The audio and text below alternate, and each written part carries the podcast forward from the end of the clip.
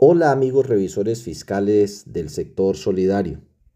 ¿Sabían ustedes que en la circular básica jurídica la palabra revisor o revisoría fiscal aparece mencionada 144 veces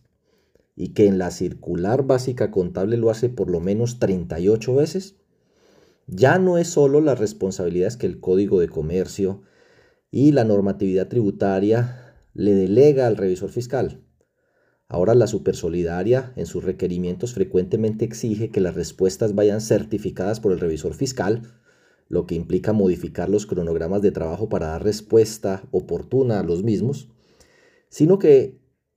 a raíz del sistema integral de administración de riesgos que entró a operar el primero de julio del 2021,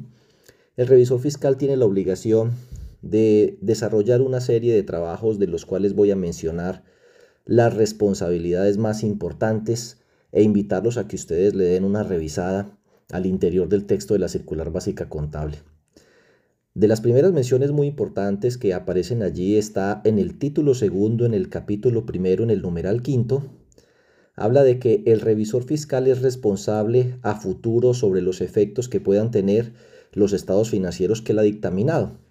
Y también menciona que la información que se reporta a través del SIXES, su exactitud, su fidelidad, es responsabilidad del revisor fiscal, además de los administradores y el contador. Así que le corresponde entonces al revisor fiscal, además de dictaminar los estados financieros, revisar muy bien la calidad de la información que se está reportando a través del SIXES, que si ustedes le dan una miradita, frecuentemente tiene muchísimos problemas de actualización, especialmente en los datos de los asociados. Ahora bien, en el título tercero, en el que habla de normas prudenciales,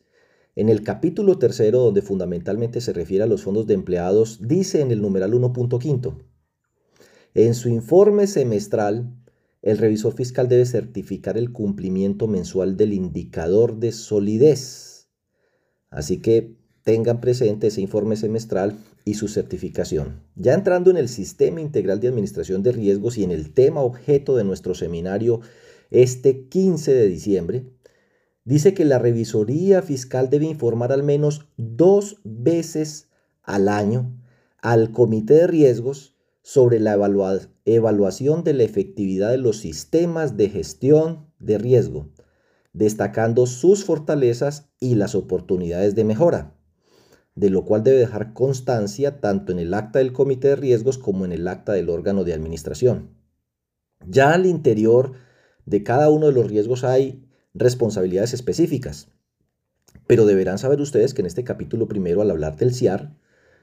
no hace distinción respecto a quienes deben implementar el CIAR y nombrar el comité de riesgos. Así que entendería uno que todas las entidades, indistintamente de su naturaleza, tamaño, complejidad,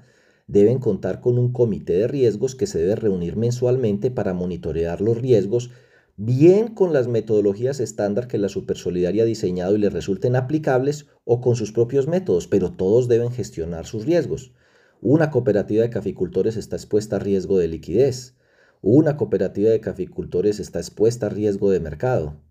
Una cooperativa de caficultores está expuesta a riesgos operativos. Hay cantidades de ejemplos de eso. Hoy la cooperativa de caficultores más grande de Colombia está intervenida por un riesgo operativo que después se le convierte en un riesgo de mercado y en un riesgo de liquidez. No tener claramente definidas las competencias de la gerencia y un sistema de control, metas y gestión lleva a que esta organización cree una empresa en los Estados Unidos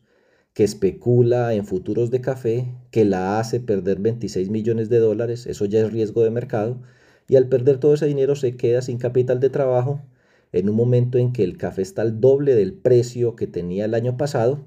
y por ende requiere el doble de capital de trabajo para poder comprar la misma participación de la producción en este 2021. Notes entonces cómo los riesgos se intercomunican entre sí riesgo operativo se convierte en riesgo de mercado, luego en riesgo de liquidez y ahora el tema reputacional y legal. Entonces, hay muchas organizaciones que olímpicamente dicen, es que a mí no me toca riesgo de liquidez, ni riesgo operativo, ni riesgo de mercado. Tienen razón en, el sentido de que no les aplica los estándares que hay allí diseñados para cooperativas o para fondos de empleados que captan ahorros o mutuales, lo que no significa que no esté expuesta a esos riesgos y deba monitorearlo a través de indicadores y mecanismos que ella misma diseñe y que deba identificar y evaluar los riesgos a los que está expuesto, los eventos y hacerles monitoreo. Dice, por ejemplo, para continuar con los capítulos ya específicos, en el título cuarto, capítulo 2, SARC, que la revisoría fiscal debe informar sobre los aspectos significativos evidenciados en sus auditorías y si se están o no cumpliendo las instrucciones impartidas por la Supersolidaria. Respecto al riesgo de liquidez, por ejemplo, dice que la revisoría en su plan de auditoría debe verificar por lo menos una vez en el semestre el estricto cumplimiento de estas instrucciones, incluir un pronunciamiento expreso en el dictamen, comprobar la consistencia de la información que ha sido remitida, evaluar pues los sistemas de información que se utilizan, los aplicativos y demás para el cálculo de la brecha y el IRL, e informar de manera inmediata a la supersolidaria de cualquier irregularidad que ponga en peligro la devolución de aportes y ahorros. Algo similar ocurre con riesgo operativo y riesgo de mercado. En riesgo de liquidez, fíjense en el numeral 551. En riesgo de crédito, fíjense en el numeral 592. En riesgo operativo, miren el numeral 561.